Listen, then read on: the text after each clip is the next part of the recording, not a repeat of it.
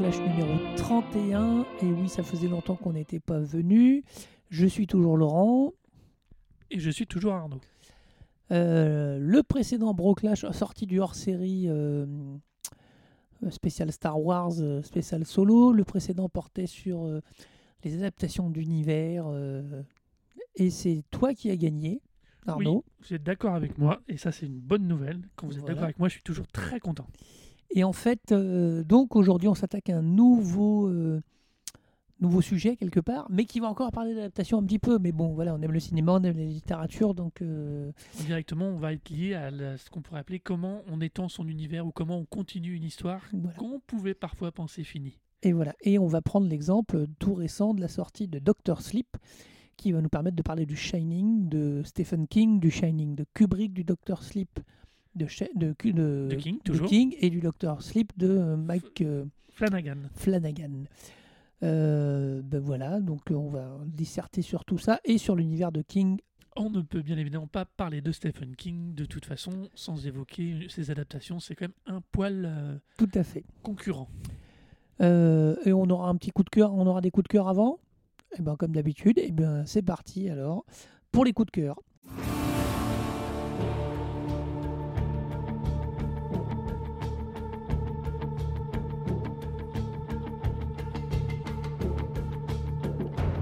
Donc les coups de cœur, euh, vas-y Arnaud, c'est à toi.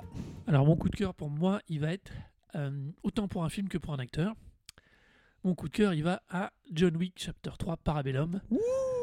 Parce que revoir d'une euh, grande finesse et d'une une grande délicatesse, grande subtilité. euh, mais on- juste par rapport en plus au sujet que nous avons là maintenant, c'est en même temps pareil une continuité d'un univers, euh, l'extension d'une suite. Ah oui, alors de, de, la de lui-même. partie de lui-même. Euh, alors je trouve qu'elle est quand même un chouïa un petit peu en dessous de la, du 1 et du 2, Bah. mais Keanu Reeves Ah et, Mo- et Morpheus, voilà, ça sort tout de suite. Bah, complètement. Enfin, Reste définitivement des valeurs sûres et dans un bon cinéma d'action, c'est vraiment, Ah bah, il a- vraiment, vraiment. il a même cool. remis les, les- le truc au cinéma d'action. C'est fou ce mec-là, en fait. Nous, on l'a découvert. Enfin, on il est devenu connu avec euh, Point Break, on va dire principalement. Bon, il a fait d'autres choses avant, mais Point Break l'a vraiment mis en, en- sur orbite en matière de. Pff, moi, je, je qualifie pas Point Break de film d'action. En fait, j'arrive pas moi. C'est compliqué. Enfin, le... Je trouve qu'il y a un tel, Si, c'est un- ça raconte tellement plein de choses et tout. Et puis après, il a fait Matrix. Matrix, pour les gens qui étaient en salle en 99 comme nous, c'est un truc qui nous a profondément marqué. Il a, ça a changé le cinéma d'action, Mhm. effectivement, produit par Joel Silver. Et puis euh, après, il- on l'a un peu perdu de vue un petit peu. Et puis là, il a remis les trucs où tout d'un coup, il recrée un- quelque chose qui, à ma connaissance, n'est sorti de rien. euh, Bah, on sent. C'est pas adapté de livre, c'est pas adapté, comme euh. pour Matrix. C'est-à-dire que on sent, on sent les influences, mais c'est transcendé par des choix d'écriture scénaristique et par une interprétation de Keanu Reeves et une présence physique de Keanu Reeves qui est assez dingote. Ah bah, ça- ça, ça- ça repose. faut reconnaître que ça repose beaucoup, beaucoup là-dessus quand même. Euh, mais il est vraiment, il est impeccable quoi. C'est quelque chose. Et puis c'est vrai qu'il porte le truc euh, génialement. Alors c'est vrai que le 3, euh, la franchi- le, le style, enfin pas le style, euh, la formule commence à tirer un peu.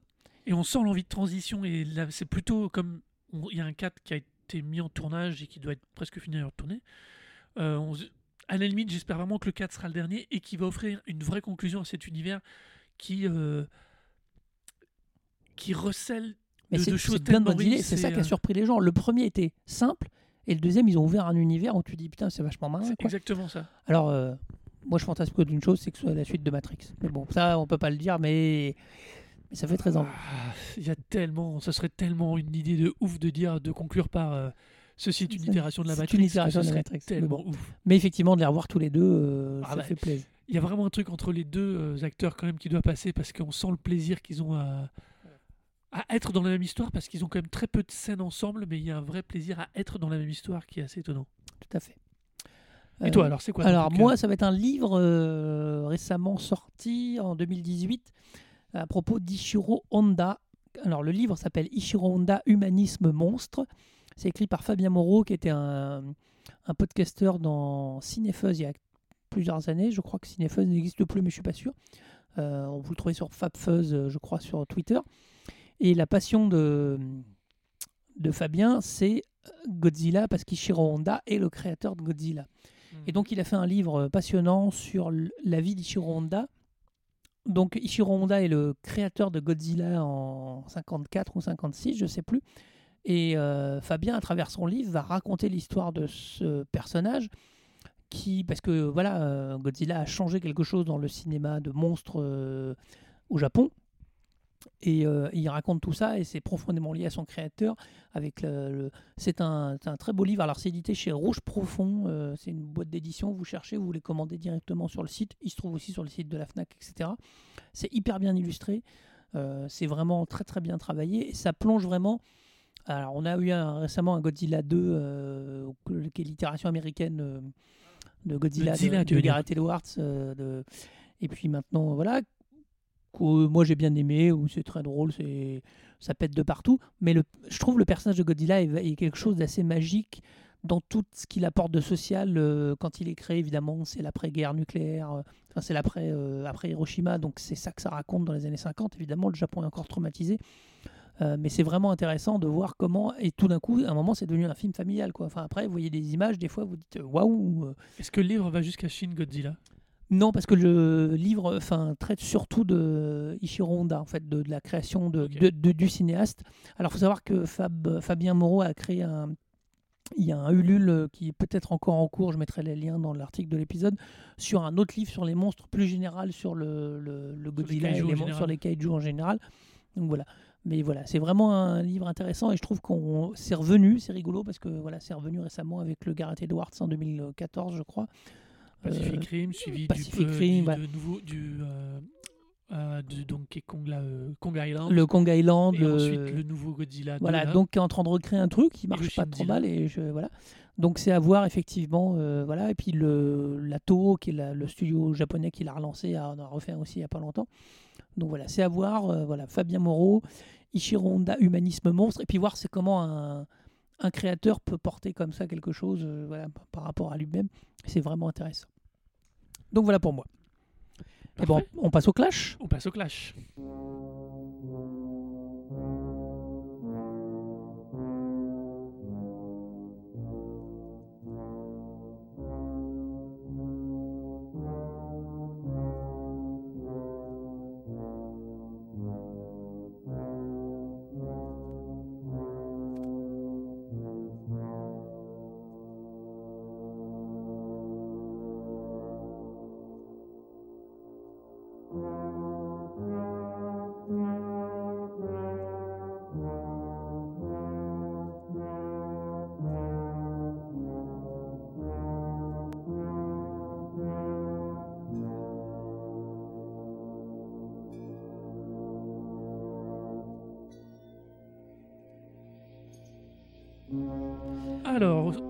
Va donc attaquer, donc, pas grâce à Stephen King, entre autres, à peut-on faire des suites de ses propres univers Euh, Peut-on faire des suites de son propre univers? C'est bien la grande question. Alors, Alors euh, peut-on, on peut. Après, ils font ce qu'ils veulent les auteurs, a- mais euh, Oui, voilà, on peut le faire. Mais après, a-t-on quelque chose à ajouter? Peut-on étendre un auteur peut-il de lui-même, entre guillemets, étendre un univers s'il ne l'a pas prévu ou pas pensé? Parce que c'est plutôt ça la l'historique de question. Dr. Sleep, le bouquin, avant d'attaquer la partie filmique, est extrêmement intéressant parce qu'au départ, King n'était pas spécialement chaud Alors, pour écrire une suite. Tout à fait. Rappelons que Shining, le roman, c'est 1977. Doctor Sleep, sa suite, c'est 2013. Alors, euh, c'est très particulier euh, parce que, effectivement, par exemple, euh, quand on parle de Tolkien, euh, enfin, comme on en a parlé dans l'épisode précédent, en fait, Tolkien euh, imagine tout dès le début. Enfin, voilà, il y a un côté, il fait pas, il fait pas de suite parce qu'il a envie de faire des suites. Tolkien, il, en fait, il imagine un truc, puis il raconte des bouts d'histoire, et un coup, il va prendre le bout là, un coup, il va prendre le bout là. Mais Euh, mais- Tolkien accouche, entre guillemets, d'un univers au travers de tous ses Voilà. romans. Euh, mais là, on est vraiment sur l'archétype de création de personnages. Euh, voilà, le, le petit Danny Torrance, euh, son père, euh, sa famille, etc. L'hôtel, du Shine- le- l'hôtel, l'Overlook.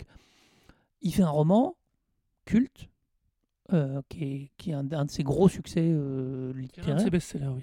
qui est un de ses best-sellers. Puis après, il continue à faire autre chose, en fait. Enfin, un- il est prolifique, hein, comme, Oui, c'est vraiment un auteur qui est extrêmement intéressant parce qu'il est ultra prolifique. Euh, D'ailleurs, si vraiment vous êtes fan de Stephen King, je vous renvoie au podcast euh, King Alors, le roi Stéphane. le roi Stephen, voilà, je trouvais plus voilà. Allez, allez glisser une oreille, vous y trouverez. Si vous aimez King, vous y trouverez toujours quelque chose d'intéressant à entendre. Voilà. Ça vaut le coup. Et King est extrêmement intéressant parce que étant très prolifique et étant très euh, dans une forme de compréhension de l'ambiance du moment du truc, il est très vite adapté, très souvent. Euh, c'est sûrement. Alors, euh, en, en préparant l'émission, on a vu qu'il a été incroyablement adapté à tous les niveaux, que ce soit en télé, en ciné. Oui. Énorme. Il a produit énormément de choses, mais il a aussi énormément d'adaptations. Euh, Alors, euh, Mad Movies vient de sortir. il vient de euh, mettre à jour mais de mettre à jour, pardon, effectivement, un, un- son hors-série Stephen King sur ses adaptations. tout à fait qualitatif sur. Je crois qu'on ne doit pas dire qualitatif, mais c'est pas bien, c'est pas grave. C'est pas grave, Walter Proof te corrigera. Euh, un hors-série très très réussi sur effectivement toutes ces adaptations, parce que Mad Movies s'intéresse au cinéma et à la télévision. Euh, et effectivement, il y a beaucoup d'adaptations, il y a de tout. On verra, mais voilà. Pas que, oui, mais comme dans, honnêtement, comme dans les romans de King, il y a de tout qualitativement. Il y a des choses incroyablement transcendantes, des choses après qui à titre personnel vont peut-être euh, vous toucher ou pas, plus ou moins. Il y a des romans qui sont plus ou moins euh, difficiles. Par exemple, moi j'ai un, euh, j'ai un énorme coup de cœur pour Marche ou crève, qui a été, Ah, qui est qui est, un- qui est un rom- roman qui est pour moi qui est, euh, qui est incroyable. Qui était Euh, écrit à l'époque sous le nom de Richard voilà. Bachman, mon qui est ressorti. Oui, ils ont tous été Mais- réédités sous son nom de King. En fait, il écrivait, c'est intéressant parce que euh, il écrivait sous le pseudonyme de Richard Bachman parce que son contrat ne lui permettait que de sortir qu'un certain nombre de romans et le mec euh, sortait tellement de choses que voilà. C'est pour ça qu'avec une production telle, en plus dans un dans des lieux communs, ça veut dire qu'il est, ça se passe souvent dans le Maine. Enfin, il y a un côté, il y a euh, Stephen King. Ce qui est très bizarre, c'est que d'emblée, on pourrait se dire ouais, c'est un mec, c'est l'archétype du type qui aurait pu se faire un univers euh, avec des personnages qui se croisent. On verra, ça arrive, mais on en reparlera pas. C'est- des richesses. Alors, quand il va être sur sa période de la Tour Sombre, il va vraiment pousser Ah oui, non, cette logique-là jusqu'au bout avec une série de romans, dont d'ailleurs, alors à titre personnel, je je n'y ai jamais été sensible. Moi non plus. Enfin, j'ai Et pas je essayé. parle même pas de l'adaptation, là, pour, Non, là- pour ne- je n'y ai pas été sensible, mais l'adaptation est vraiment une horreur. Ah, moi, j'ai pas essayé. Euh, À l'inverse, il va construire. Enfin, son monde est cohérent. Les personnages peuvent parfois pourraient se croiser, peuvent se croiser. Typiquement, le Randall Flagg du Fléau est un personnage qui est évoqué dans d'autres romans. Il y a, des- il y a, il y a des chassés Alors, croisés. ouais, mais mais on je est dans un univers commun. On n'est pas dans un univers euh, d'histoire. euh, si vous voulez, c'est pas Star Wars l'univers étendu. On est plus proche d'un univers. Si d'ailleurs, c'est plutôt ça. C'est plus proche de l'univers étendu de Star Wars que d'un que En des fait- histoires continues. Ça relève de l'anecdotique presque. Oui, c'est ça. C'est pas de l'histoire. euh, je prends un autre exemple. Euh, Moi, j'ai lu euh, 22 11 63, qui est un de ses avant-derniers romans, où c'est un personnage qui voyage dans le temps entre 59 60 Ah, jusqu'à excellent dernier roman. voilà, adapté avec, dans une mini-série avec James Franco. Et dedans, le personnage va à Derry, euh, un moment, le personnage principal, et vous croise les gamins qui sont issus du roman Ça, qui a été adapté, Oui, oui. réadapté Qui vient d'être réadapté aussi. Alors, moi, je l'ai lu comme un clin d'œil. Ça veut dire que ça ne raconte, enfin, ça ne raconte rien. Alors, quand en, alors, quand en euh, 2012 Combien ou 2011, il écrit ce 22 roman, 11 63. et là, on peut dire qu'il se, il se, il se fait un clin d'œil à lui-même. Il Bah continue oui. dans sa légende. Quand il écrit euh, La part des ténèbres, ou la- le roman, ou euh, la nouvelle Les enfants du maïs, que là, il évoque Randall Flagg, Oui, c'est vrai. là, on est plus dans cette envie de, de, de glisser un, un easter egg, de, de garder Bah oui, une oui. envie d'être dans, la même, dans le même monde. C'est ça qui est Mais intéressant. ça n'influe pas Euh, je pense que honnêtement que quand il le fait, euh, quoi qu'en même temps, même quand il le fait dans euh, 22 11 63, euh, même là honnêtement, euh, il y a quand même quelque chose de- de- d'e- d'extrêmement fort parce qu'il les amène sur les premiers événements de 80, Non, de 59. de 59. Voilà, Ah oui. j'hésitais d'un seul coup, j'ai Ah, De 59, c'est quand même un des événements les plus violents de, des vagues de crimes qui sont décrites dans ça. Oui, sauf qu'il est. Oui, mais après, il les croit juste. Enfin, je sais même plus pourquoi il va à Derry. euh, Enfin, Parce que, mais si, il essaye même d'influencer sur les vagues de violence, puisqu'il va à un moment changer l'histoire de Derry. Donc Non. c'est non, pas dans 22 63. Si, c'est un dé- c'est pour tester sa théorie, il va empêcher le meurtre, il va aller chercher la famille, le père de famille, pour empêcher qu'il tue la femme Ouais. et l'enfant. Non, non, c'est ce qui est très marrant, c'est de. Et c'est pour ça que ça va au-delà du simple clin d'œil. Il y a une espèce de volonté de.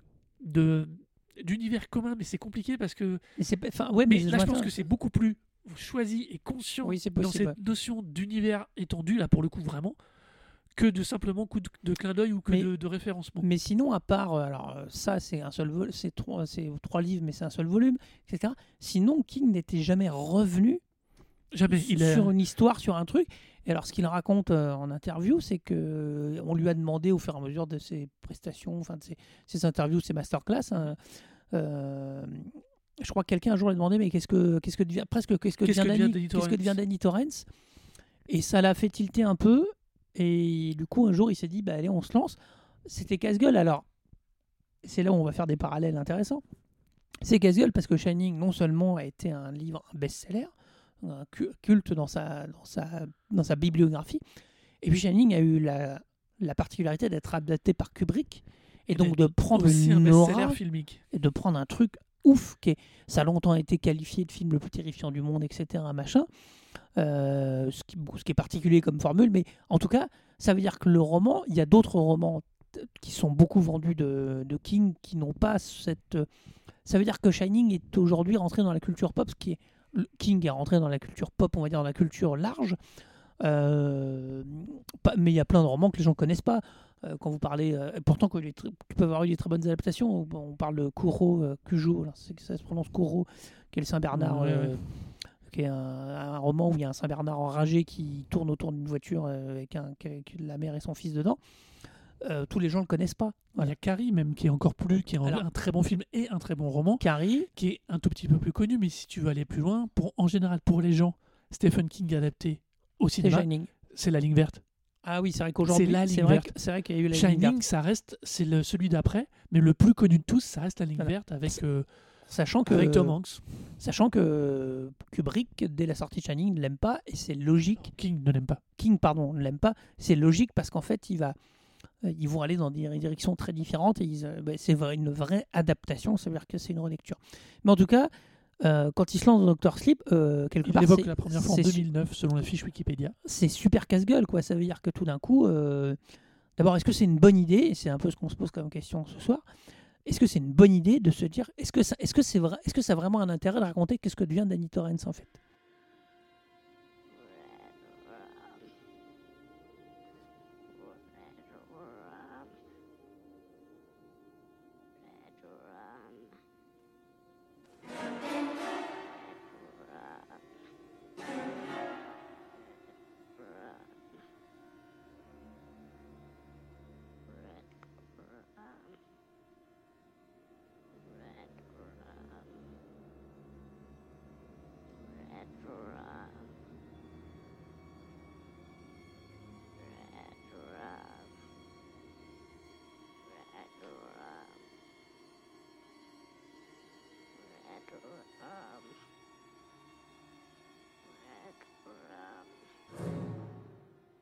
Ça qui peut se poser comme question. Euh, sachant que le premier, le, le Shining, il a une fin, euh, voilà, terminée. Alors, c'est vrai que c'est un personnage, euh, Danny Torrance, euh, qui a des pouvoirs, un pouvoir, donc le fameux Shining. Et dont on sait qu'il n'est pas le seul, ni il n'est pas le seul à travers le monde. Il n'est pas le seul à travers le monde. C'est vrai que, mais ça, King, ça arrive plein de fois dans des choses particulières où, ou des pouvoirs ou des choses euh, où on se doute que tout d'un coup, il y a pas, c'est pas le même, c'est pas le seul et tout. Et pourtant, il n'était jamais revenu spécifiquement sur d'autres euh, personnages, quoi. Alors, il le fait à partir des années 2000 euh, avec le personnage de Monsieur Mercedes. Alors, où Il écrit trois gros romans de continuité. oui mais quelque part, il, Euh, Mais je pense qu'à ce moment-là, il est justement dans cette. Il est, je pense que dans son propre process à lui, à partir du moment où il écrit Doctor Sleep, il, il, est il a déjà intégré le fait de pouvoir reprendre d'autres personnages. Je serais pas étonné que là, parce que c'est quasi, ce sont les deux seuls cas hum, où il réutilise à 100% des personnages déjà existants. Il va évoquer le shérif de, euh, de, de Pat Derry de la ville de Bazar plusieurs fois. Il va évoquer des événements, il va croiser des événements comme dans, on parlait tout à l'heure de 22-11, 63. Mais là, le- le- les, les deux personnages principaux de Monsieur Mercedes reviennent dans trois romans, Carnet Noir et oui, Dernière euh, Ronde, ouais. euh, en français. Et, euh, Docteur, et du coup, de Torrent, euh, Danny Torrance est un de ces Danny Torrance seul quasiment et son seul personnage qui va reprendre dans un deuxième roman complet. Ce sont les deux seuls de ces personnages qui ont des vraies continuités vrai. sans que ça ait été prévu, je veux dire, dans le sens où moi, je ça, fonctionne pas, ça ne fonctionne pas comme un cycle, par exemple, comme Le Fléau ou ça. Bah c'est oui. vraiment Non, non, mais- des, des romans. Bah, Mais je pense qu'effectivement, comme tu dis, Mister Mercedes, il peut se dire allez, si le personnage me plaît, je. Je, Mais je- je pense que c'est autre chose. Mais voilà. Vu le, le, le chaos qu'a été ses process d'écriture et sa vie du coup perso, ce qui renvoie d'ailleurs dans au le chaos, fait que dans ce le pour- chaos, c'est l'alcoolisme. oui, euh, sur le cas de principalement. l'alcoolisme, ce qui renvoie au fait pourquoi il n'aimait pas le Shining de Kubrick, c'est que euh, Kubrick a quasiment effacé toute cette partie-là du personnage principal, même si ça apparaît. Mais le le- l'écart qu'il y avait entre le traitement de Jack Torrance et le Jack Torrance du roman au moment où euh, King se bat avec son propre alcoolisme, c'est évident que l'adaptation, il ne peut pas l'aimer. Non, non, bah oui, Ça, c'est clair. ça. Mais c'est- il ne- jusqu'ici, il avait donc, il ne reprend, il ne reprenait pas ses personnages. Donc, on est, on est face à un auteur qui, je pense, a fait évoluer aussi avec la pression du marché. Il faut être réaliste. hein, c'est quand même quelqu'un qui vend bien et qui on demande aussi, du coup, des- Bah, de- qui est vite sollicité euh, pour écrire, qui Oui, est oui, oui, facilement oui. sollicité. Oh, mais à la fois, il est. Il, Et donc il- voilà, il- a, il est- a un niveau il de. fait évoluer son sa piscopie. C'est un piscopie. Alors, c'est un piscopie. C'est pas, Positif, c'est hein. pas négligeable, mais ça veut dire que c'est quelqu'un qui produit beaucoup. Quoi. Voilà. Alors, ce qui est aussi un peu particulier, euh, ça va me permet de faire un autre exemple qui me pose question. C'est qu'on a dit les dates. hein, donc, euh, Shining est écrit en 77. Il est adapté en 80 par Kubrick. Oui. Il est réadapté en 97 pour la télé par une mini-série beaucoup plus proche de ce que veut euh, Oui. King. Bon, elle n'a pas très bonne presse. hein, c'est J'ai pas, réussi à bon. voir deux épisodes, mais ça me saoulait. Le problème, c'est que c'est très lent. Enfin, après, je pense que c'est presque ça se veut trop littéral et du coup, il y a un côté euh, ça pas de chiant. enfin, puis c'est mal fait à l'époque. Pour l'époque, même pour l'époque, c'est mal fait. 97 et il fait Doctor Sleep en 2013. Donc c'est pas le côté. Et alors pourquoi je fais un parallèle Euh, Parce que je vais évoquer un truc qui m'a toujours perturbé, qui est le Silence des agneaux. Le Silence des agneaux, c'est un roman de Thomas Harris euh, qui a été adapté au cinéma euh, avec brio par Jonathan Demme dans les années 90. Alors Thomas Harris avait écrit Dragon Rouge, Qui était la première après apparition d'Hannibal Lecter. Lecter. Il a écrit Le silence des agneaux. Et puis Le silence des agneaux est adapté avec. euh, alors, le, euh, Dragon avait été adapté qui s'appelait Manhunter avec. euh, par Malcolm Mann. avec, en- euh, oui, absolument, avec Grissom, avec le personnage de- de- des experts, là, William Peterson. Bref. Mais ça, été resté très anecdotique. Enfin, très anecdotique. Le film, un- est, le film est très sympa. le film est sympa. mais- 80. alors, ça, ouais, ça sointe les années 80, les synthés, le, la- les néons, tout ça, c'est très bien. séquence pseudo ralenti assez ouf. Voilà, mais quand euh, Jonathan Demme euh, fait Le silence des agneaux avec Jodie Foster, avec euh, Anthony Hopkins, c'est un carton planétaire, un truc de ouf. Et là, pour moi, à un moment, euh, Thomas Harris va écrire la suite qui s'appelle Hannibal. Mais pour moi, il est, il est, Bah, on est plus dans le. Alors pour moi, je suis d'accord. On est Il plus est- dans il- une démarche de marketing c'est-à-dire qu'à un moment, on, lui demande, on, demande, on lui demande la suite des aventures de. de, de Hannibal Lecter. Même si le Lecter. roman euh, euh, Hannibal, je parle bien du roman, reste quelque chose de qui ne trahit pas les deux originaux, qui amène vraiment une conclusion du coup à cet arc de Hannibal et euh, Bill Graham, Oui. Hannibal et euh, pas Jodie Foster, Clarissa euh, Starling. Clarissa Starling. À la fin, on a et, et là, ça, ça amène cette- le, le roman amène une conclusion, surtout à Clarisse, et on peut ne pas être d'accord avec les choix et avec quelque chose de très fort. Faut jamais oublier aussi que quand il sort Hannibal, le roman, en sachant qu'il va être adapté, on Oui. est en pleine explosion du Da Vinci Code et de toutes ces conneries et de tout ce, cette espèce de vague de romans pseudo euh, scientifico mystico américains où Alors, on s'il a se passe à Florence, c'est ça? Enfin, non, oui, euh, il dit, bah oui, mais alors par contre, il avait toujours dit qu'il y, a il y a encore un autre, hein. il Les origines du mal qui a été aussi adapté. Oui, euh, mais alors ça, c'est encore que- autre chose. Ça, je je sais même pas s'il y a un bouquin d'origine à ça. Euh, c'est un peu particulier parce que on se pose la question, notamment dans Hannibal, euh, on va dériver un peu, mais c'est intéressant. Dans Hannibal, il va creuser les origines de Lecter, c'est-à-dire qu'on on nous Oui. raconte l'histoire de la sœur de Lecter, de machin, de trucs, mais on se demande effectivement s'il a- quelque part, on se dit, moi, quand, quand moi je l'ai lu Hannibal, et on se demande si c'est pas écrit, écrit comme la suite du film. Enfin, c'est pas que le, le roman était Oui. différent, mais c'est Après, plus près d'une suite de films que d'une suite de romans. ce qui est très compliqué, c'est que c'est compliqué, et on va finir là-dessus sur Hannibal. De... Le problème, c'est que les personnages ont tellement été incarnés par Anthony Hopkins et Jodie Foster que c'est impossible de le regarder et de le voir autrement qu'avec ces acteurs-là. Alors, pas de bol, il sera adapté, il n'y aura pas de Jodie Foster, ce sera Julianne Moore qui héritera du truc. Et c'est un sacré. euh, il est rentable Ridley- sur le mondial, mais franchement, Ridley c'est. Scott euh, euh, moyen, c'est un- C'est voilà. Ridley Scott, je me souvenais même Hannibal, plus c'était Ridley. Scott. Oh là là, C'est tourné comme un jour, quelqu'un m'a dit. euh, c'est tourné comme un téléfilm. Non, non, on m'a dit que c'était réalisé comme Gladiateur et c'était pas un compliment en fait. C'est que c'était. pas- Ouais. pas- vu le sujet, c'était problématique. Oui, non, mais vu le sujet. voilà. Euh, do- Donc, effectivement, c'est typiquement ces trucs-là, ces phénomènes littéraires où tout d'un coup, il y a une, la- le cinéma y apporte un grand public et les mecs y retournent. Et le- le- la- l'avantage avec King, c'est que Thomas Harris, pour finir avec Thomas Harris, euh, c'est un romancier qui a eu du succès avec ça, mais globalement, euh, il vend pas comme King, hein, c'est clair. King, il n'a pas besoin. Ce qui est intéressant de King, c'est que pas un instant, King est de, se fait, pour moi, King a une telle euh, tranquillité, je dirais, financière, je vais être cash, que ce mec-là, à mon avis, n'écrit rien qu'il n'ait pas envie d'écrire. Ah, puis je pense aussi que ce- c'est moi je pense que tu as tu mets le point tu mets le doigt sur le truc le plus important par rapport à la fait de d'étendre ou de continuer l'histoire de personnage ou étendre son univers c'est c'est quand c'est l'auteur même quand c'est le créateur même qui s'y colle on a le cas de Harris dont on parlait qui est probablement sur sur sollicité sur-incité et qui va le faire parce qu'il a les notes et puis que au final ça ne va pas lui coûter grand chose Et on a quelqu'un comme Stephen. King qu'on a il s'en bat les couilles il Bah, en en fait- a rien à foutre il peut le faire comme ne pas le faire Il a passé 15 ans à raconter d'autres histoires. voilà. Donc je pense que quand il le prend, c'est qu'il a l'histoire qu'il veut. D'ailleurs, il y a une, euh, une note super intéressante euh, qu'il évoque lui-même dans je ne sais plus quelle interview, où il dit c'est un jour, euh, c'est l'histoire du chat dans Doctor Sleep. Le roman particulièrement, l'histoire du chat qui va voir les gens qui meurent dans un hospice, Bah oui. c'est le facteur. Et d'un seul coup, King rapproche l'histoire de ce chat qu'il lit dans un article, euh, parce que c'est une. Ça doit être encore une merde en mode, closer ou je sais pas quoi là-bas aux États-Unis. Et il le rapproche et il dit.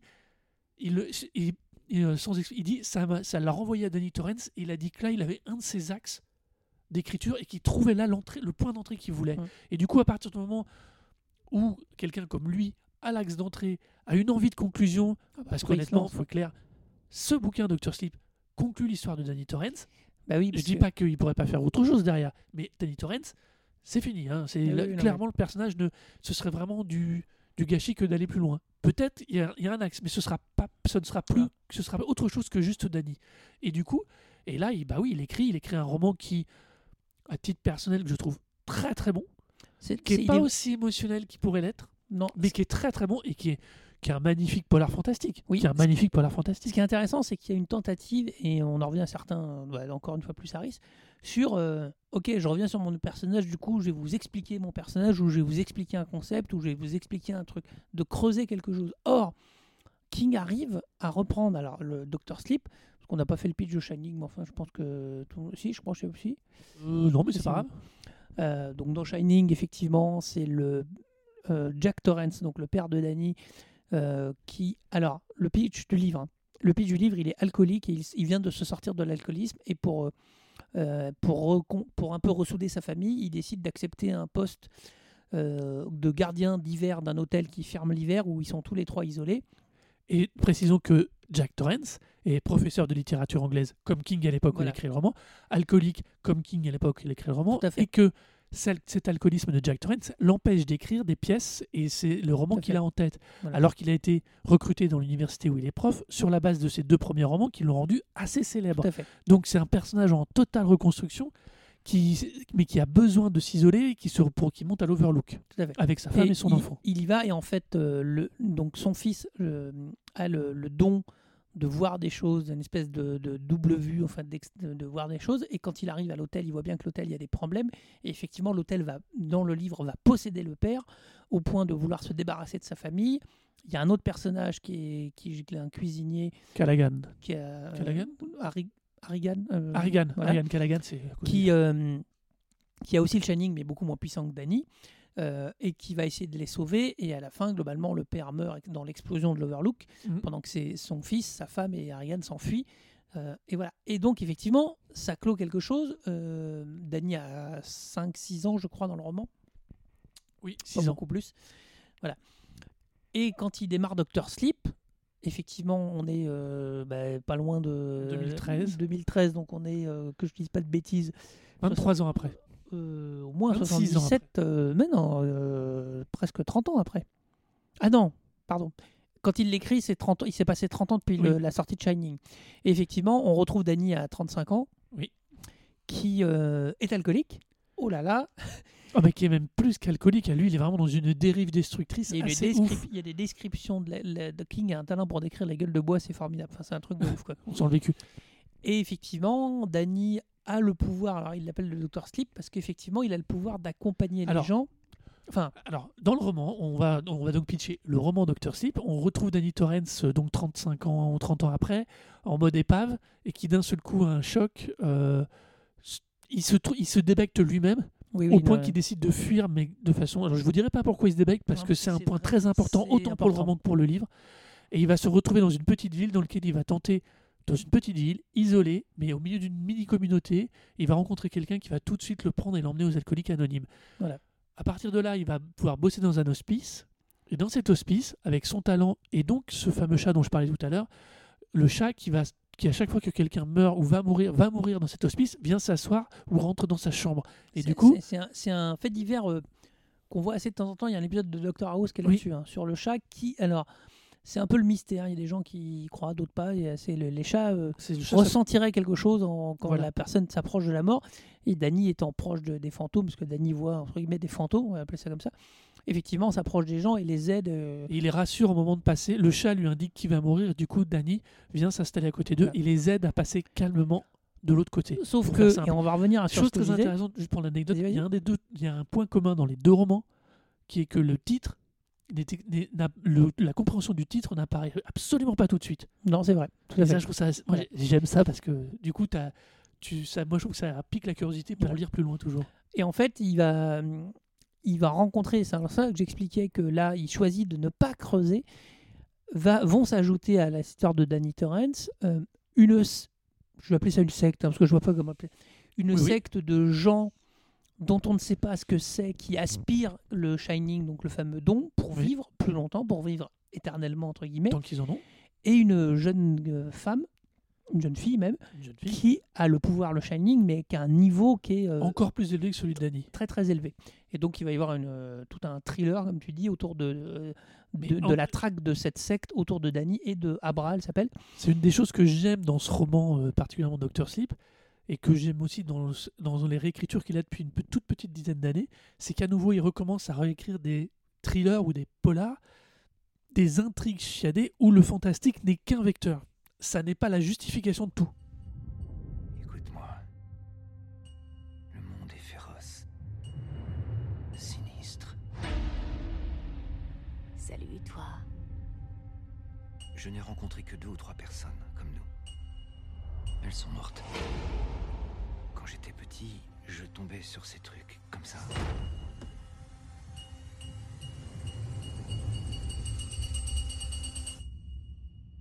Je ne sais pas si c'est de la magie. Je. J'appelle ça le Shining.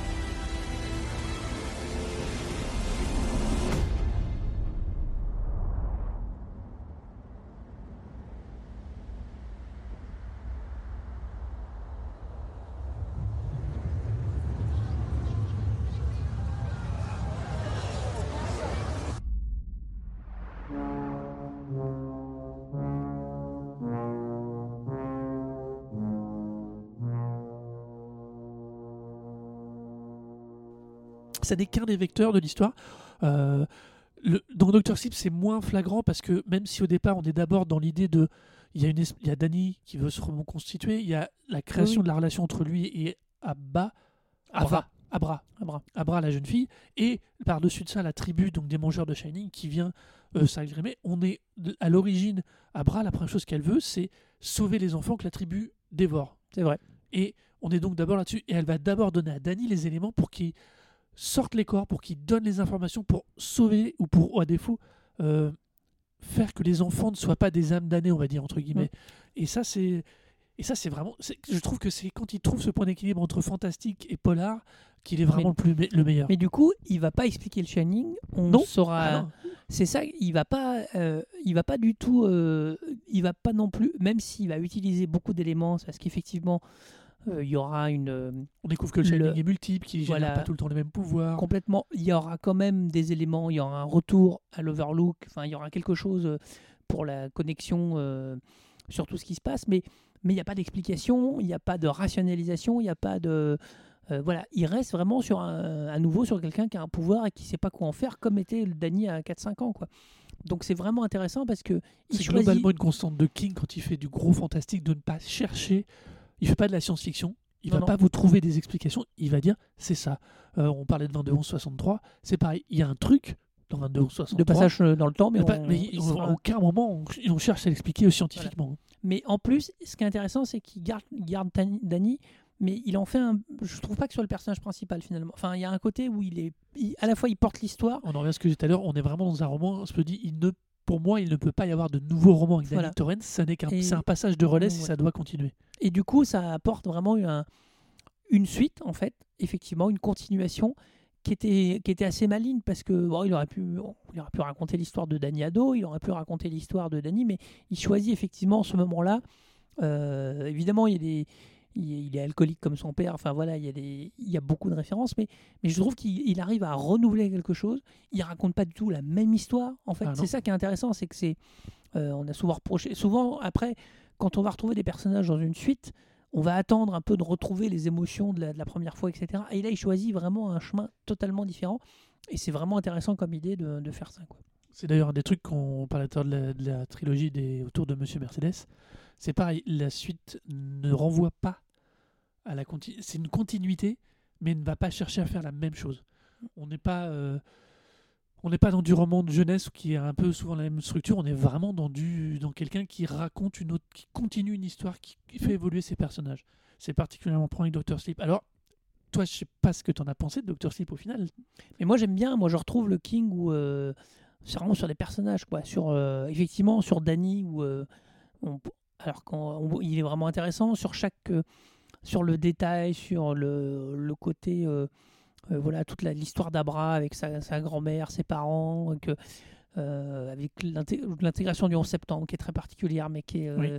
Voilà, sur cette espèce de, de secte qui est génialement décrite, euh, où ils sont. euh, où euh, il y, a- il y a toujours un truc où ils sont où les méchants de King euh, enfin, j'exagère un peu avec ça mais le film ça ou enfin le pardon le, le personnage le, le livre ça mais sinon les méchants euh, sont toujours euh, on leur trouve toujours presque des excuses mais il y a un truc où ils sont pas complètement négatifs en fait il y a toujours un truc où tu te dis euh, Ah, Il est, il est Il y a relativement peu manichéen. il y a un personnage qui s'appelle Vipère la Vipère qui, qui tue des mecs qu'il a Il est pédophile. Ouais, Ouais, voilà. Enfin, elle, elle est très jeune et elle, elle drague des mecs exprès et tout.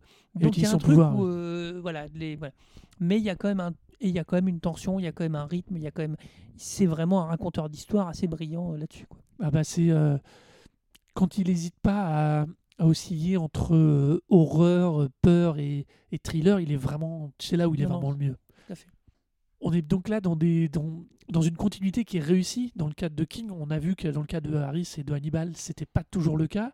Euh, on va être, moi, je vais être super clair. Globalement, c'est très très très Bah rare, oui. particulièrement a- euh, dans la littérature.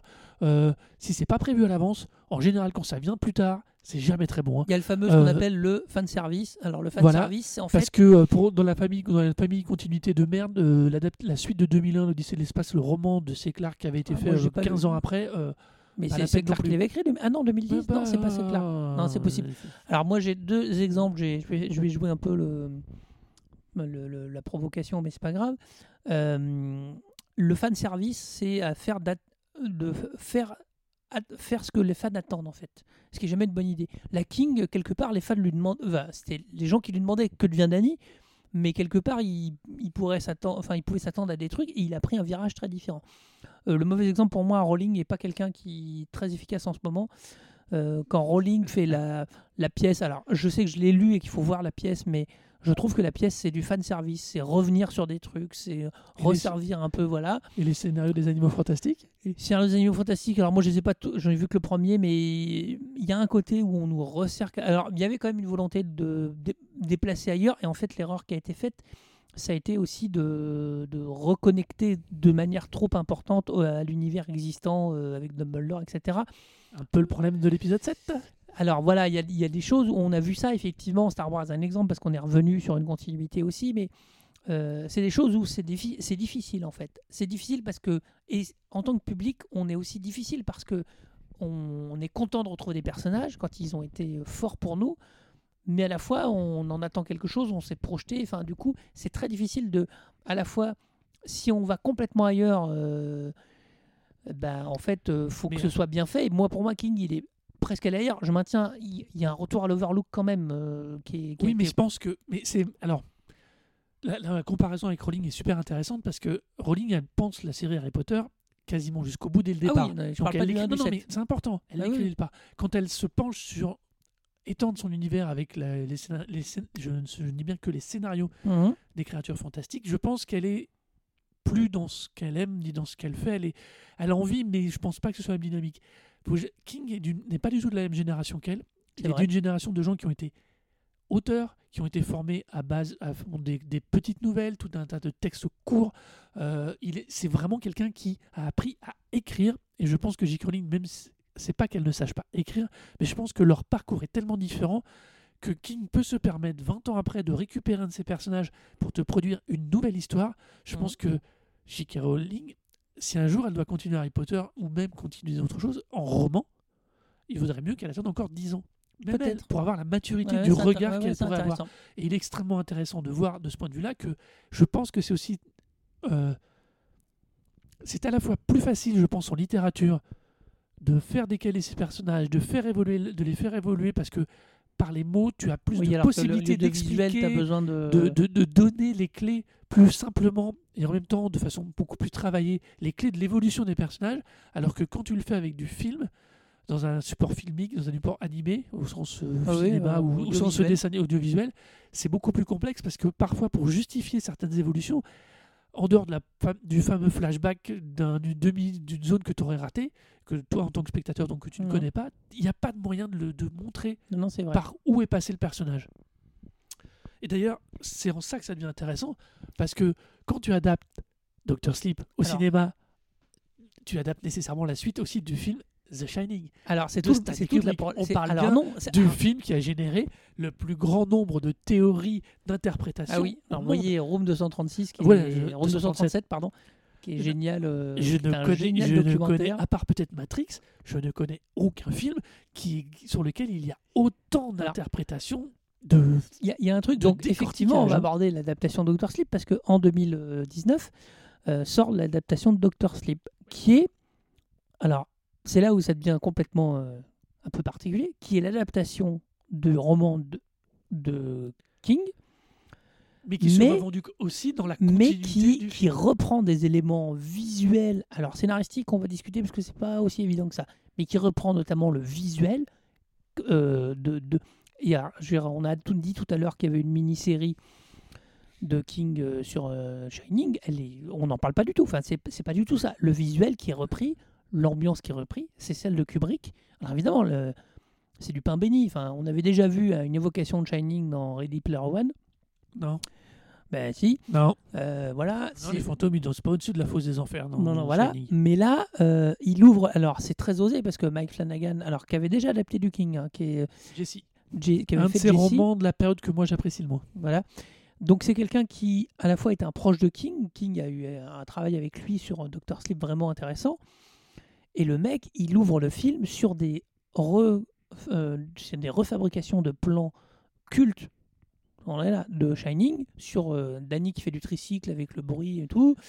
Euh, voilà, et il va revenir à l'Overlook parce que dans le film, l'Overlook n'est pas détruit alors que dans le livre, l'Overlook explose. Donc il Mais il retourne quand même à le. Enfin, Il il retourne sur le même, site voilà, quand même sur dans le le site. roman. Mais là, du coup, dans le film, il y retourne vraiment. L'hôtel est juste délabré. Et on a toute une séquence, alors qui, a- qui fait un peu débat, enfin qui fait débat, qui n'a pas plu à tout le monde. Parce que tout le film, globalement, au départ du film, il y a des, le rappel de Kubrick avec. euh, on voit un peu Danny enfant, après un peu avec sa Ouais. mère et tout. Euh, on voit Danny ça, mais on- on- c'est tout ce qu'on en verra. Et puis après, on passe sur autre chose parce que quand Danny est joué très bien d'ailleurs par Ewan McGregor. Et puis à la fin, il retourne à l'Overlook et là, on a les plans, on a la musique, on a l'arrivée. Enfin, Il y a tout. On a même euh, Danny qui est possédé pour être quasiment comme son père. Donc il y a la scène où il met des coups de hache. Enfin, il va loin dans le parallèle. Et du coup, ce, film est à la fois l'adap- est à la fois l'adaptation du roman de King et de la suite du film de Kubrick. Donc c'est c'est quasiment inédit, je trouve, dans cette idée-là de croisement Ah, comme ça complètement. vois- euh, bah, c'est surtout c'est qu'on est un. Ce film est un vrai objet filmique à nouveau. Moi j'aime bien ce genre Ah, de film beau, hein. complètement euh, qui, qui, qui faut être super honnête. hein. Un projet pareil, mais tu pars avec là c'est tu sais pas que tu pars avec un boulet, tu pars avec deux boulets, un Ah, sur chaque pied parce que tu sais que tu adaptes un roman qui est célèbre, qui est ultra connu. euh, qui est, enfin, un roman qui est la suite de quelque chose qui est culte et qui en plus s'inscrit dans un des, des, un des films les plus connus, les plus décortiqués, les plus adulés, les plus détestés. Le- Enfin, c'est The Shining, le film, et dès que quelqu'un s'intéresse un tout petit peu au cinéma, il va passer par The Shining, quels que soient ses goûts. là, il parce va passer que- par Kubrick et c'est un des succès. Je pense que c'est un gros succès de Kubrick d'ailleurs. C'est un ses, oui, c'est un de ses plus gros succès euh, Euh, commerciaux. ouais. Et, euh, et euh, du coup, on est, je trouve que c'est un, un- dès le départ, c'était un projet. Enfin, c'est un projet qui était ultra, qui devait être ultra passionnant à faire et à monter, et on obtient un. Alors, on obtient un- une très belle extension pour moi de l'univers de King au cinéma. On obtient un bon film. Bien évidemment, Kubrick était quand même quelqu'un de très visionnaire, d'incroyablement constructif, et on n'a quand même pas un film du niveau de.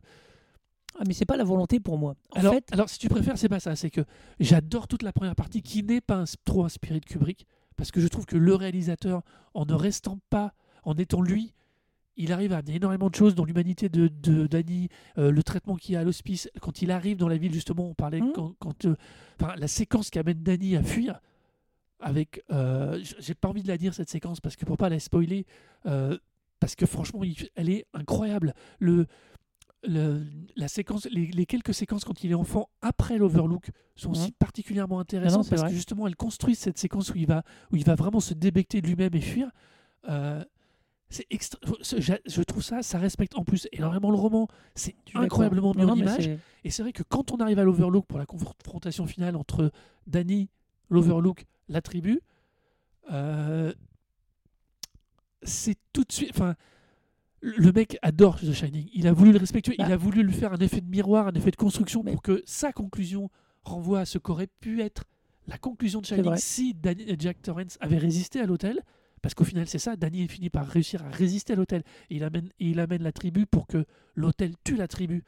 Et, euh, Oui, mais à la fois, moi je trouve. et c'est super. Enfin, tu, tu plus que la tribu, tu la, la, La, la, la- la, la respons- oui, le- Rose, la, chef de la tribu, tout à fait. qui est le, le grand vampire, on va dire entre guillemets. qui est génialement joué par Rebecca Ferguson d'ailleurs. Mais après, moi, je suis pas d'accord parce que pour moi, euh, il a, en fait, il a, il a, il a fait, l'astuce qu'il a eue pour moi, c'est de ne prendre que le visuel en fait. Parce que la force de le Shining de Kubrick, c'est deux éléments. Il y a les, la problématique qu'a posée à King, c'est que les thématiques N'était plus les siennes. de Kubrick n'étaient plus de Kubrick n'étaient pas les siennes, étaient celles de Kubrick. Ça veut dire que c'est effectivement la folie. Euh, c'est ça. hein, c'est, Oui, euh, Jack Torrance, Jack Nicholson, il devient fou. Euh, l'histoire, la possession par l'hôtel. il en, fait, il s'en fout. C'est juste un vecteur pour la C'est folie. un vecteur. Et la force de Kubrick, c'est le visuel. Vous voyez, n'importe quel Kubrick, vous avez le droit de vous faire chier devant, ça arrive, il y en a plein, il y en a certains. Visuellement, c'est toujours hallucinant Ah, dans tous les styles. Et effectivement, pour moi, euh, Flanagan, Flanagan, c'est ça? Alors, attends, c'est Mike Flanagan. Flanagan ne reprend que les que le visuel de, Ku- de Kubrick, c'est que ça qui l'intéresse. Le visuel, c'est les longs couloirs, c'est ce que je disais sur le tricycle, c'est le labyrinthe, c'est les plans, euh, c'est les plans de hache et tout, c'est les, c'est les dialogues euh, au bar euh, Oui. avec. euh, le mec arrive à prendre une espèce de, de faux Jack Nicholson. Enfin, je vois que ça. Euh, mais à la fois, on s'en fout parce que c'est la vision qu'il a lui. Ah, Ça, alors, par contre, là, moi, je plus sois sur Mais- toi, avec toi mais sur par ça. contre, c'est le visuel. Après, les thématiques du Kubrick, ils s'en foutent. Ce qui l'intéresse, c'est l'esthétique du Kubrick. Oui, et et, du pour, coup, en pour le coup, dans, avec- en reprenant esthétique, il va replaquer les thématiques de King. Au moins, tout, tout Ah, au moins de. Doctor Sleep. Et à ce niveau-là, euh, c'est vrai qu'on est vraiment dans une bonne adaptation du roman. Quel Oui. qu'en soit le, ce qu'on aime ou pas le film, hein, mais c'est une bonne adaptation du roman. Les variations par rapport au roman sont logiques et cohérentes pour rester en cohérence avec le Shining de Kubrick. Et ça, Oui. je trouve ça extrêmement malin. Par, par contre, Parce après, que, euh, euh, parce que c'est ça, c'est parce que parce que du coup oui tu peux regarder les deux l'un derrière l'autre alors tu auras une expérience assez étonnante de pour l'avoir fait du coup pour l'avoir vu The Shining la veille a- après on a été voir Doctor Sleep c'est vrai qu'il y a la continuité elle est là. Mais, Mais- c'est vrai que mais- le visuel de serre était pas perdu parce que de toute façon c'est Danny Torrance que tu suis dans le deuxième film c'est pas Jack Torrance. Il faut jamais oublier que dans le roman tout comme dans le film c'est Jack Torrance le personnage principal. Danny c'est l'enfant qui est la victime et qui est le vecteur fantastique dans le cas du roman. Euh, mais il faut jamais oublier que dans le premier roman, c'est Jack Torrance qu'on suit. C'est le prof de littérature anglaise, auteur Oui, euh, oui. euh, perdu par Mais- l'alcool qu'on suit. I don't think that's true. I think you have some very definite ideas about what should be done with Danny, and I'd like to know what they are. I, I think maybe he should be taken to a doctor. You think maybe he should be taken to a doctor? When do you think maybe he should be taken to a doctor? as soon as possible. As soon as possible. Jack. You believe his health might be at stake. Yes. You are concerned about him. And are you concerned about me? Of course I am. Of course you are. Have you ever thought about my responsibilities? Oh, Jack, what are you talking about? Have you ever had a single moment's thought about my responsibilities? Have you ever thought for a single solitary moment about my responsibilities to my employers? Mais du coup, en fait, euh, si, si c'était présenté comme. Enfin, ce qui est bizarre, c'est que moi, on m'aurait présenté euh, le film. Enfin, il y aurait eu un film Doctor Sleep sans roman, je vais y arriver. En disant, je fais la suite de Shining du Kubrick, mais ça, n'aurait, ça aurait été impossible. Et même avec la même histoire, je suis sûr que j'aurais, eu une espèce d'a priori terrible. Parce que c'était. On fait pas de suite à un film comme comme, Cube- comme Shining de Kubrick parce qu'il y a une espèce d'unité où euh, il n'y a pas besoin. Enfin, Ah non, mais alors Pierre, d'autant plus, surtout sur ce, sur ce film-là, Sur par rapport ce à Kubrick, l'unité de The Shining est hallucinante. hein. voilà. Mais par contre, L'unicité, mais par contre, du coup, avec le roman comme base et le fait qu'il raconte, comme tu dis, beaucoup d'autres choses avant et que finalement, il y a une espèce de, de- de petit clin d'œil final où. euh, Enfin, clin d'œil. alors, On n'est pas dans le clin d'œil parce que la séquence fait au moins 20 minutes, mais bah, le fait de retrouver l'Overlook, de retrouver les moquettes, les machins, les, toute l'ambiance de l'Overlook, les jumelles, les trucs, y compris les choses qui ne sont pas dans le roman de, Kubrick, de King. hein. Euh, bah, ça marche. Ça marche. Même si- et pour moi, par contre, c'est euh, c'est assez esthétique. C'est, je trouve esthétique, mais par un instant, il revient sur les thématiques, sur des trucs comme ça, quoi. Non, Mm. il est, il est. Doctor Sleep est un film, est une adaptation de, est une adaptation de King. Oui. Avec des visuels de Kubrick. Complètement. on pourrait faire la conclusion comme ça. Mais C'est pour ça que moi, Mais- quand je vois des mais- critiques qui mais disent oui, je- mais son assassin Kubrick. Enfin non, mais on, on s'en fout. Alors, pour l'anecdote, euh, Flanagan, il a envoyé effectivement le script. ah, il, tout a, le monde a validé la copie. il a travaillé le script avec King et avec. euh, alors j'allais dire Viviane, mais non, c'est pas Viviane, c'est sa fille, je crois. C'est la fille Euh, Kubrick qui gère oui. aujourd'hui les le- le- l'héritage du paternel de, Kubrick qui a validé le truc. Voilà, après, euh, je trouve que c'est c'est pour ça que je dis clin d'œil. Alors, euh, je maintiens, la scène est longue, mais euh, mais il y a un côté où c'est vraiment un hommage pour moi. Il y a vraiment d'abord de refaire des plans, parce qu'à un moment il refait des plans. Alors, ce qui est marrant, c'est qu'on se dit que c'était des plans qui étaient hors du commun en 74 quand Kubrick les fait. 80. 80 qu'est-ce que j'ai dit Que- que- oui, pardon, en 80 quand Kubrick les fait. Aujourd'hui, c'est d'une banalité, les plans de steady, les machins, les trucs. Enfin, c'est quand même. euh, Vous connaissez l'histoire sur Shining, c'est l'inventeur de la Steadicam, donc le, le- la caméra qui permet de suivre sans rail de travelling, etc. Caméra qui est là et qui tourne. Euh, Aujourd'hui, c'est une banalité. euh, on fait ça. euh, n'importe D'ailleurs, ça. je- c'est a posteriori en, me, en revisionnant Doctor Sleep, entre guillemets, que je me suis rendu compte à quel point il n'avait pas cherché à ce niveau-là non plus à faire des gimmicks. Il n'a pas forcé le trait, il est resté ultra sobre alors qu'il y avait de quoi aller se. Tant que Ah jeune mais- réalisateur qui a quand même une filmo assez euh, banale, même s'il doit bien vivre, euh, si tu veux, il, a, il avait vraiment la, il aurait pu aller chercher fort le gimmick euh, Kubrick dès qu'il était à l'Overlook. Oui, oui, non, mais- il va rester fidèle à lui-même hein, pour le coup. Non, non, mais le, le- le film est bien géré. En plus, c'est pas un film. on est en, toujours dans une vague de films d'horreur très, très. Euh, la James Wan, euh, quand même avec beaucoup, je trouve, de stress, de, De trucs. gore et de stressant. ouais. Et là, il le fait pas du tout. C'est très, très, très bien, euh, très bien géré. Donc, donc vraiment, pour moi, c'est. Ce qui est marrant, c'est que ça prouve que oui, on pouvait euh, adapter, effectivement, travailler la suite du roman, mais que la suite du film, en fait, c'était pas faisable. Par contre, reprendre des visuels, ça marche, mais on pouvait pas générer une suite de euh, de générer la suite de The Shining, c'était pas Il ne possible. en pas y avoir purement un Shining 2, c'est ça que tu veux dire? Ah non, mais c'était infect. Enfin, c'était vraiment. Enfin, moi, j'aurais. Donc, donc on en revient à, bien à ce qu'on disait, c'est qu'il est plus facile d'étendre l'univers littéraire bah que oui. parfois de faire une continuité directe d'un film. L'extension d'univers, elle est plus gérable au niveau littéraire qu'au niveau filmique. On peut d'ailleurs, le- à ce titre-là, l'extension d'univers sans bouquin, il y a, je rappelle qu'il y a un Carrie 2, La Vengeance, qui est, qui, qui- qui- qui est non, quoi. Bah voilà, mais fréquemment dans les. Mais ça est même arrivé. euh, le- Je suis en train de me Carrie dire- 2 est un bon film. hein. Le, Carrie, le premier Carrie est un de- très de- bon de film, une bonne adaptation. Oui, oui. Euh, voilà, non, non, mais, mais c'est vrai que forcément, il y a ce- effectivement, euh, souvent, le cinéma étant plus grand public que la littérature, tout simplement, euh, on a trouvé des, euh, des, des- effectivement des, des romans qui ont, qui ont un succès adapté, et puis tout d'un coup, on fait des suites. Voilà, après, c'est des. Qu- quand c'est sûr que quand c'est les auteurs de base, ça marche mieux. Et encore que, on a vu Et Icaris encore que, que voilà, pas même hein. euh, Chuck Palahniuk a fait des adaptations de la suite de Fight Club 2, voire 3 en comics. En, en comics. Oui, mais il change de médium en plus, donc c'est mais particulier. ouais, mais ça reste. euh, Dans y a le un genre, c'est pas dur. hein. On parlait d'auteur, euh, le Da Vinci Code avait une, avait une préquelle. Ah oui, qui s'appelait, euh, Angers Démon Non, c'est euh, pas celui-là. Non, Je si sais pas dans quel ordre c'était. Si, c'est Angers Démon d'abord. Enfin, C'était Angers Démon, Da Vinci. Code, je sais plus. Mais enfin bon, typiquement, euh, alors lui par contre, qui est quand même un auteur euh, de maison d'édition américaine, oui. vraiment. Quand euh, on dit ça, c'est que c'est pas un bon auteur. voilà, enfin, c'est pas un- C'est un turn the page. c'est un turn C'est-à-dire page, voilà, et qui fait mec Da qui dit, Vinci ça a Code. l'air Da sympa, Vinci euh. Code devient un best-seller mondial. Le film sort. entre temps, il écrit la suite. La suite est adaptée avec Tom Hanks, machin. On est face vraiment là, par contre, à du que, ah, de la machinerie. à de l'extension euh, marketing. oui, on n'est vraiment plus du tout dans ce qu'on appelle, dans ce que là on essaye de voir de l'intérêt de l'extension de Non, non, l'univers. tout à fait. La, la richesse et la force pour moi de Dr. Sleep, là pour le coup, autant en roman, Histoire sans fin.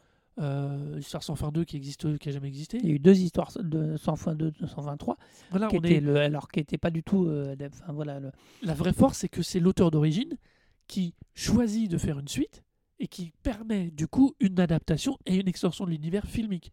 Mais je pense que comme je pense que Et en- on pour peut retourner pas- le. le- Ça- ça- si- pardon, si on parle d'un film original, on peut étendre l'univers original. On j'en parlais tout à l'heure avec euh, John Wick, parce que je suis vraiment pas sûr qu'ils avaient pensé qu'ils avaient pensé l'univers de quatre films. Je pense qu'ils avaient pensé l'univers, oui, mais pas au point des quatre films. Euh, Star Wars est écrit en pensant à 7, à sept Ah ou oui. 8 films. Euh, le Seigneur des Anneaux est écrit en pensant Non, à une oui. trilogie, à Le Hobbit est, existe- est, est pondu avant historiquement, mais c'est encore autre chose.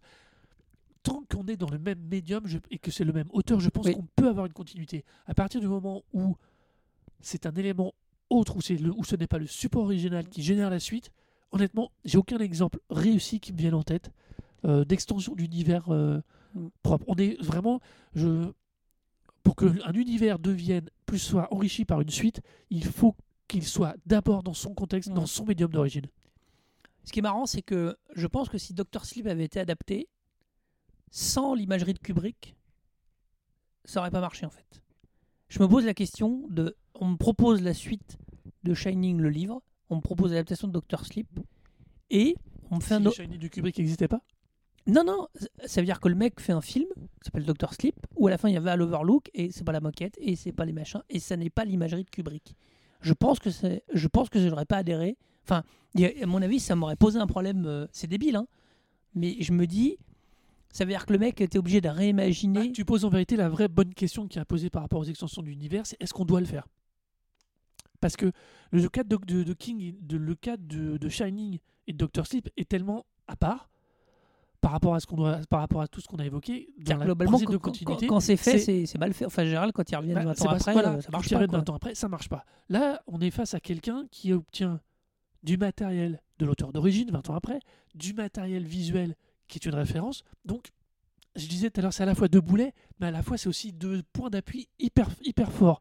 La vraie question, on, pour, revenir à ce qu'on, euh, pour revenir à la logique de la continuité et de l'extension, c'est est-ce qu'on doit vraiment étendre La vraie question, c'est est-ce que la suite de Da Vinci doit être écrite? Est-ce que la suite de, de d'Hannibal Lecter doit être écrite? Bah, en fait, Moi, je pense qu'en roman, oui.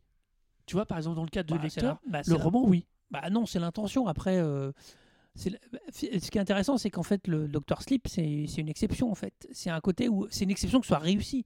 Sinon, globalement, tous les niveaux, on a que vu que c'était vachement foiré en fait. Bah, à tous les niveaux, c'est une exception. À tous les niveaux, que ce soit aussi bien au niveau roman qu'au niveau filmique, c'est une exception.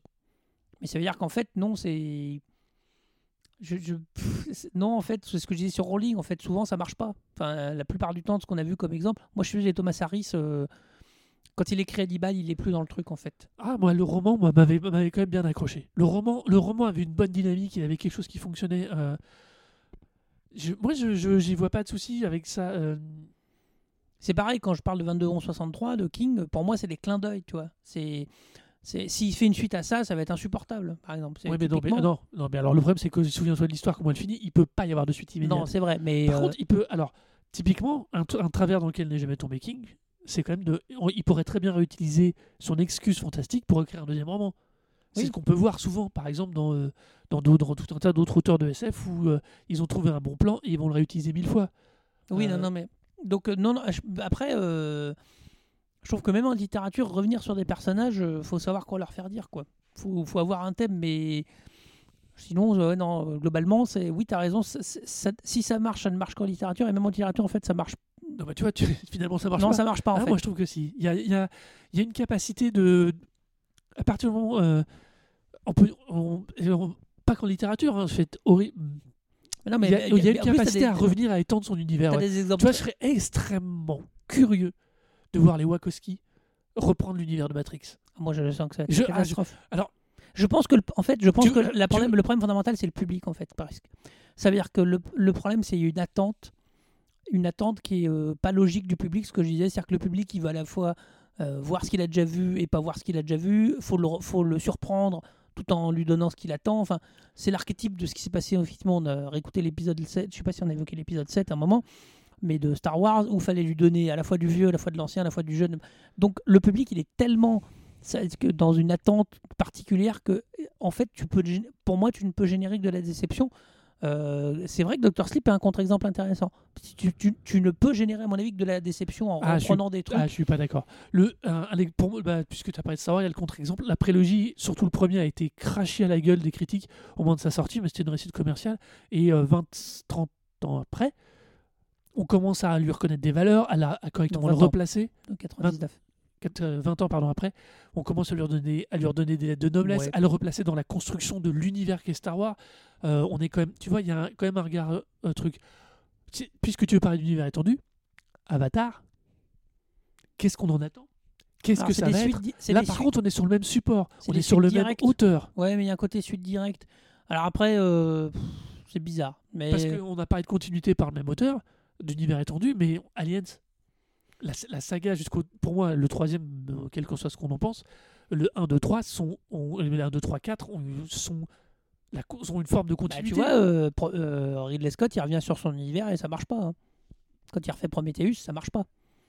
Je pense pas que ça marche. Alors- Ouais, vraiment, je trouve que le Alors- la, la problé- je maintiens la problématique, elle est pas forcément. En plus, c'est pire.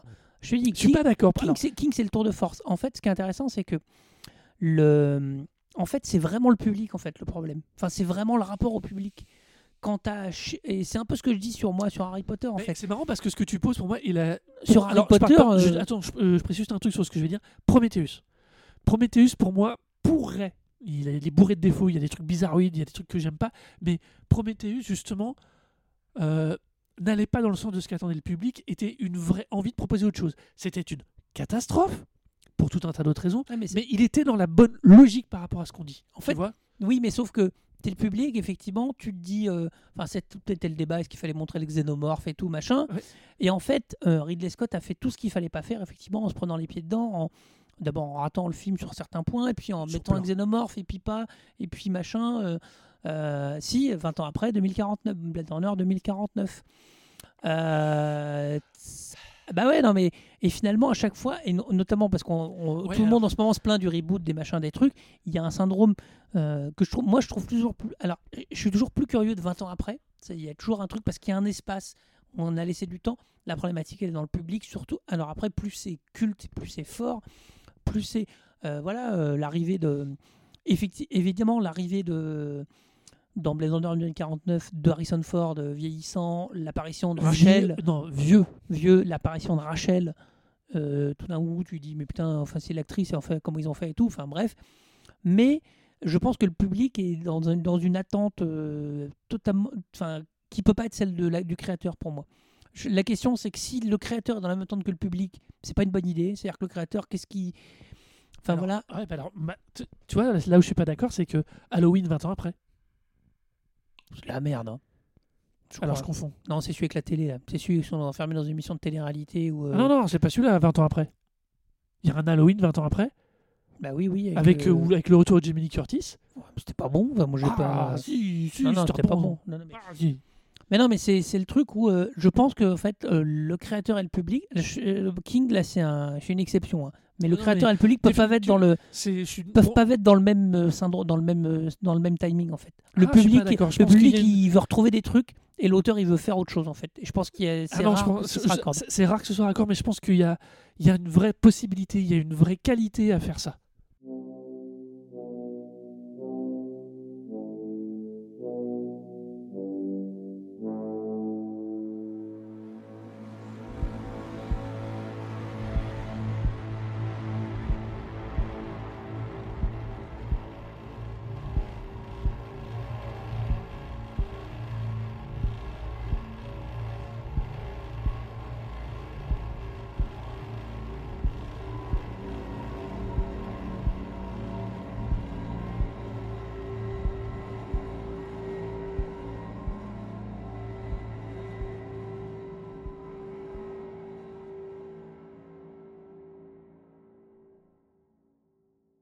Je voudrais quand même préciser, on est bien d'accord hein, sur le Halloween 20 ans après, le retour Non, de Jamie Curtis. euh, c'est celui où elle est prof dans une école et où elle le Tout info, protège. non. Et à la fin, où il finit avec un tronc empalé sur un tronc d'arbre Oui, et tout. oui, euh, oui, moi, je l'aime bien. Moi, je Non, bien celui-ci parce qu'il offre une, réponse en plus au Halloween 2. hein, je précise bien, Halloween 1 et 2 qui suivaient, qui étaient pas mal, mais bon, passons.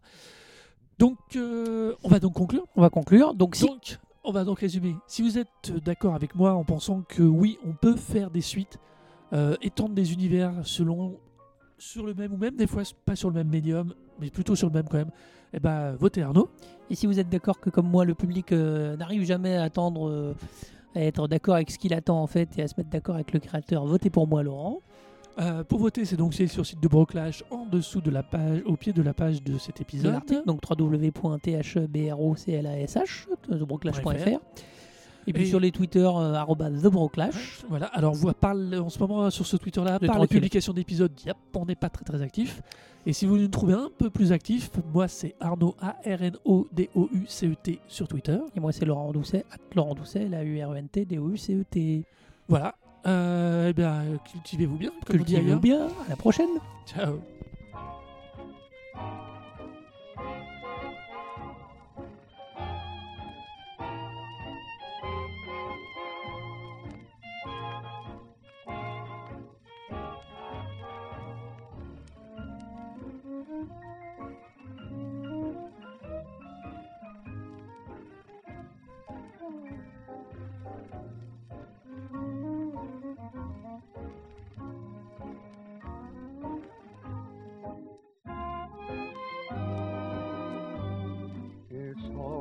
Forgotten now, the trouble and the pain, oh forgotten every